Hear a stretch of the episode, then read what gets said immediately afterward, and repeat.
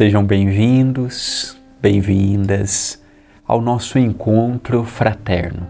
Diariamente pela TV A Caminho da Luz, departamento do Centro Espírita Perdão, Amor e Caridade, a felicidade de iniciarmos o pão nosso de cada dia. Comigo, André Luiz Querini Vilar.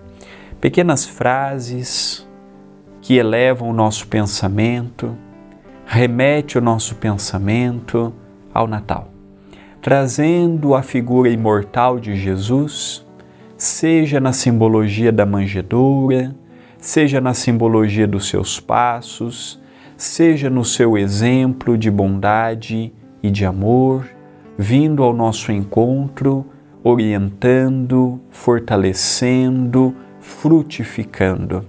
E no dia de hoje, nós recorremos ao livro Antologia Mediúnica do Natal, pelas mãos de Chico Xavier, e o espírito que ditou esta frase foi Francisco do Monte Alverne, e ele nos diz: o simples intercâmbio com a vida espiritual nada mais é que mera permuta de valores para estimular a experiência comum.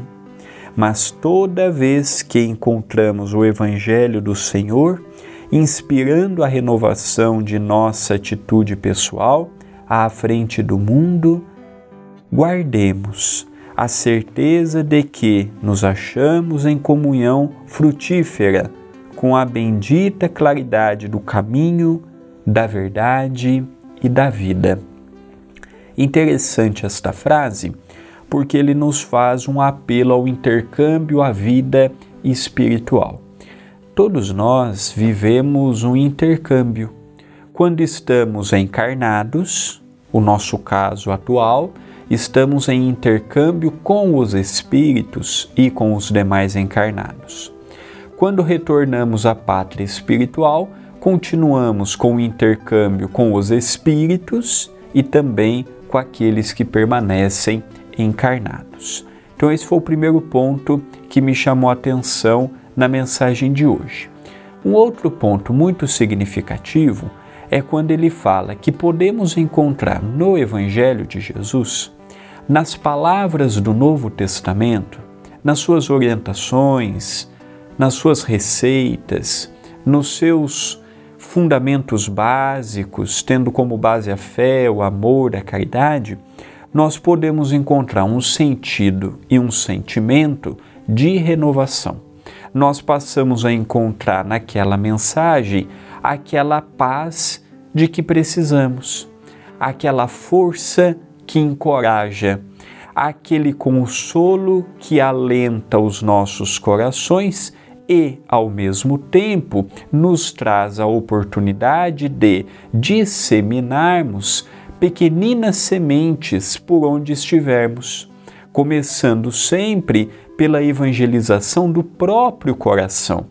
Antes de pensar na evangelização dos outros, antes de pensar na evangelização do mundo, eu preciso pensar na evangelização dos meus próprios sentimentos, o que não é fácil.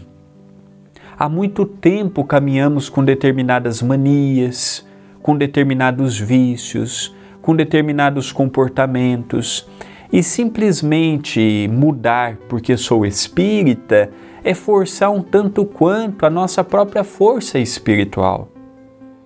Então é o passo gradativo, é aquele passo seguro que devemos dar, pequenino. Às vezes nós achamos ruim conosco mesmo, ah, eu estou fazendo tão pouco. Ah, fulano faz mais do que eu, ciclano faz mais do que eu.